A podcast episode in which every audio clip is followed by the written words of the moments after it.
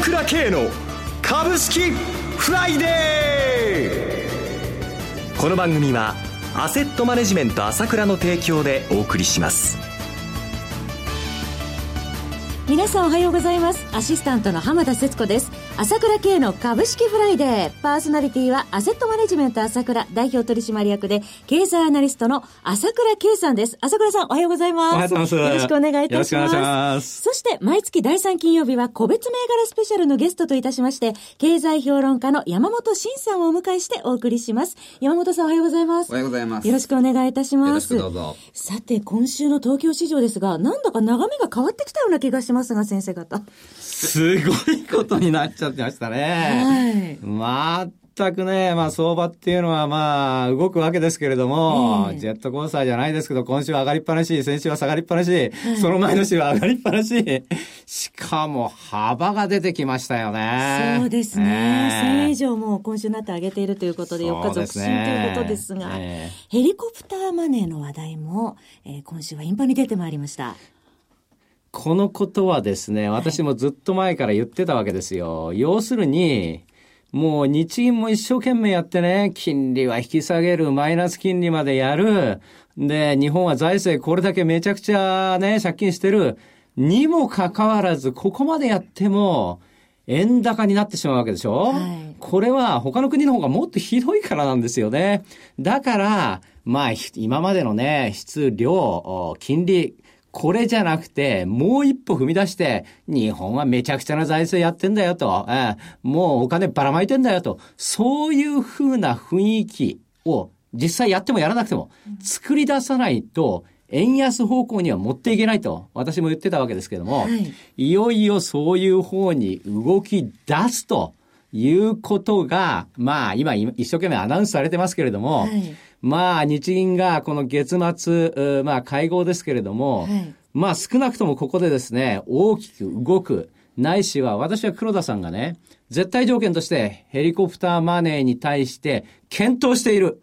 この一言が必要だと思います。そしてそういうふうに持っていくと思いますよ。これを先取りして外国人がボンボンボンボン、そもそも相場が上がるときは、日本人より向こうの方が情報早いわけですよね。えー、今回の上げは相当裏付けのある上げが入ってるなっていう感じがしますよ。いや、ムード作りも大事ですよね。あのね、そのニューヨークダウがまあ3日連続史上最高値更新と、はい、これね、やっぱり日本のヘリコプターマネー議論っていうのが、結構追い風になってるんですよ。その通りです。うん、えー、このことが世界の株高を引き起こしていることはありますよ。間違いないと思いますね。で、そもそも今日僕が来る日っていうのは、はい、アメリカ S q なんで夜ね。はい、でも完全な踏み上げ相場になってるわけですよね。だもう売り方がもうどんどん買い戻さなきゃいけないと。空売りもまだ多いですもんね。多いですね。まだ40%ありますから、一旦踏まされるでしょうね。少なくとも、日銀会合がある月末までは、この相場は続きますよ。あとは日銀がどのぐらいやれるかと。ここがまたポイントなんですね。ね日銀はだからもうリップサービスでもいいから言ってくれればいいわけですよね。そういうことですね。はい、日銀にかかっているということですね。ただ重要なことは、上げる方法はまた見つかったでしょっていうこと。これも重要です。はい。それではお知らせを挟みまして、個別銘柄スペシャルです。今、朝倉慶が熱い。その鋭い分析力で注目を集める経済予測のプロ、朝倉慶が代表を務めるアセットマネジメント朝倉では、日々の株式情報を無料でリアルタイム配信中。アベノミクスで上昇した株式相場、投資家はここからどう対処すべきか。迷ったら朝倉慶。キーワード朝倉慶で検索を。アセットマネジメント朝倉は、証券取引、金銭有価証券の予託貸付行為は行っておりません。また、情報提供する金融商品のお取引では、相場変動などにより損失を生じる恐れがあります。取引説明書、契約締結前交付書面など十分にお読みいただき、ご理解の上お取引ください。金融商品仲介業者登録、関東財務局長、金中第605号。えさて、個別銘柄スペシャルの前に一つ山本さんにご質問なんですが、はい、東京株式市場反発4日続伸となっていますが、このまま買いでついていってよろしいんでしょうか？そこが難しいところですよね。で、確かにその日銀会合29日のね、そこまではもう下手に売れないですからね、やるかもしれないからね、ヘリマネを。はい、だから多分、あと2週間は強い相場が続くでしょうと。仮に日銀がその追加緩和しないにしてもですよ。はい、ただ今、ちょっと、まあ今日 LINE の上場ありますけど、はい、まあ今、任天堂 LINE にこれ売買代金が相当取られちゃいますからね。ええ大きないですもんね、うん任天堂も。まあちょっと先物の関係で、要するに225採用の銘柄なんかは結構強いと思うんですけど、はい材料で上げてきた銘柄群ですね。まあマザーズなんかも含めて。ええその個人のお金が相当任天堂と LINE に行っちゃいますから、はい。ちょっと別の苦しさがありますね、これ。他の材料株は。ちょっとここで一旦銘柄選別を考え直すということうん、で、特にその任天堂のね、ポケモン GO という、はい。このアプリね。あまアメリカでね、人気沸騰中ですが。もう、オーストラリアなんかでも中止になるぐらいの、ええなんですけど、これ、実は2年ぐらい前に、はい Google のイングレスっていう位置情報ゲームがこれ世界的で爆発的にヒットしたことがあるんですけど、はいそれに非常に似てるんですね。まあこれ陣取り合戦ゲームで、はいまあ大体その神社仏閣とか観光地にええそのん目印があって、それを取り合うゲームなんですけど、はいそのポケモンの場合はまあ、ポケモンをゲットすしていく。歩きながらゲットしていく。はい。で、でお仲間ができたりしてね。でええこれ相当流行るなと僕も思いますね。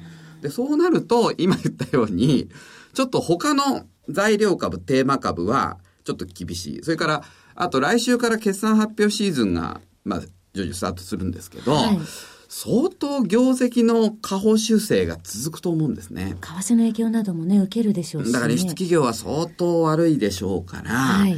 いくら強いと言っても波光色が強まると。こっちは上がるけどこっちは弱いなと。で買いづらい相場になると思いますね。はいそこに関しては。それは多分間違いないと思います。それからあとヘリマネに関してですけど、はい。えーまあバーナンキ議長が、まあ、えー黒田さん、それから安倍総理と会談して、はいえー話題になってますけど、はい。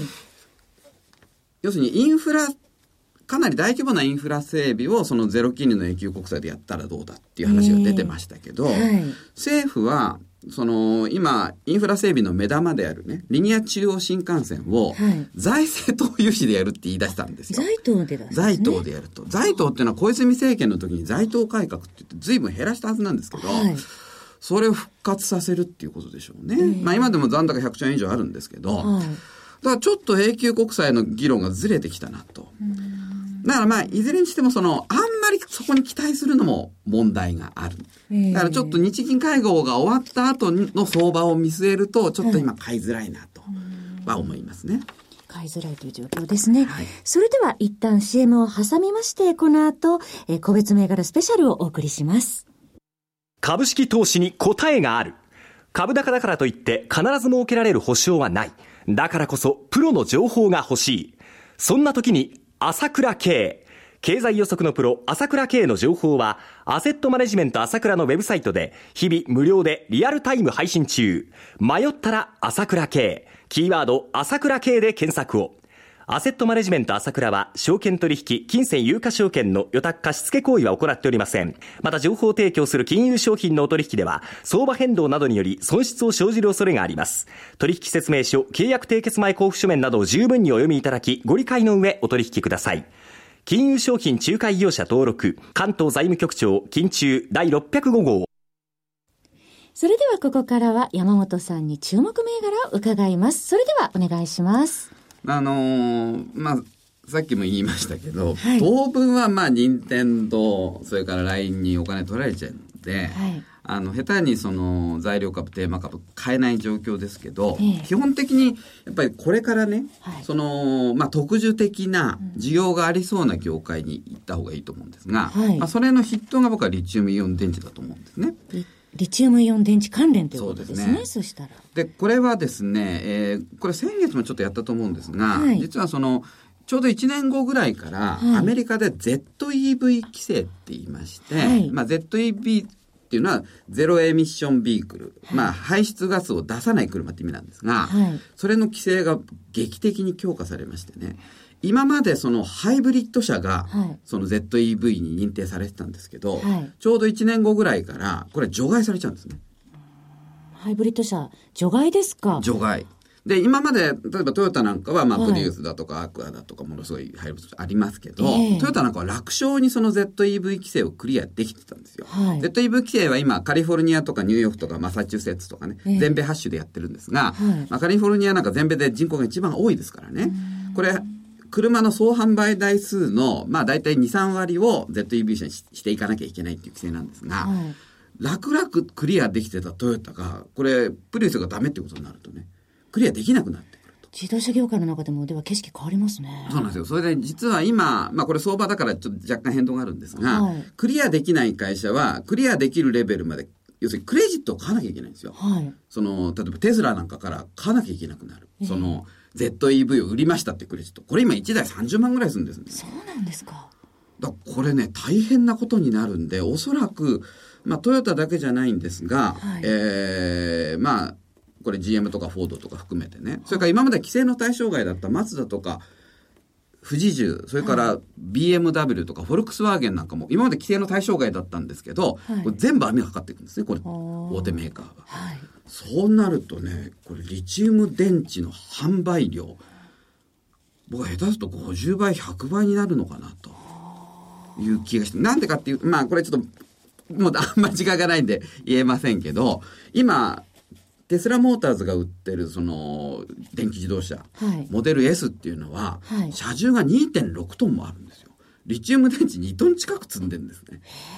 それを一斉にみんなが出し始めたらもう本当の特需になるでしょう、ね、莫大な需要になりますね。関連銘柄は何でしょうか？そうなります。まあ、はい、僕はその、ちょっとリチウムイオン電池っていうと電極メーカーが非常に多いんですが、これは競争が激しくて利益があんまり出ないんですね。はい、で、そこで電解質。の大手で、まあ、関東電化。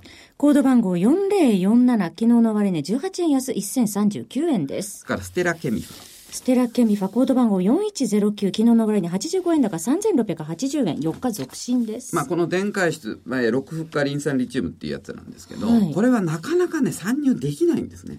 だからまあ、この、これがまあ2大メーカーなんですけど、はいちょっとだんだんこれ実需買いが入ってきてるなって気がしますね。えー、まあ、それから定位なところで、はい、えー、日本科学。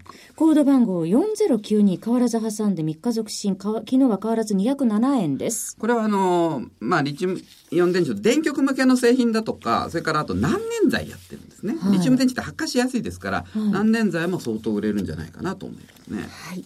リチウムイオン電池関連で3銘柄ご紹介いただきました。えそろそろお上がりのお時間です。今朝はゲストといたしまして、経済評論家の山本慎さん、パーソナリティはアセットマネジメント朝倉代表取締役、経済アナリストの朝倉圭さんでした。お二方ともどうもありがとうございました。失礼しました。私、朝倉慶が代表を務めます、アセットマネジメント朝倉では、SBI 証券、楽天証券、証券ジャパンへの口座開設業務を行っています。私どものホームページから両証券会社の口座を開設していただきますと、週2回無料で銘柄情報をお届けするサービスがありますので、ぜひご利用ください。それでは今日は週末金曜日、頑張っていきましょうこの番組は、アセットマネジメント朝倉の提供でお送りしました。最終的な投資判断は皆様ご自身でなさってください。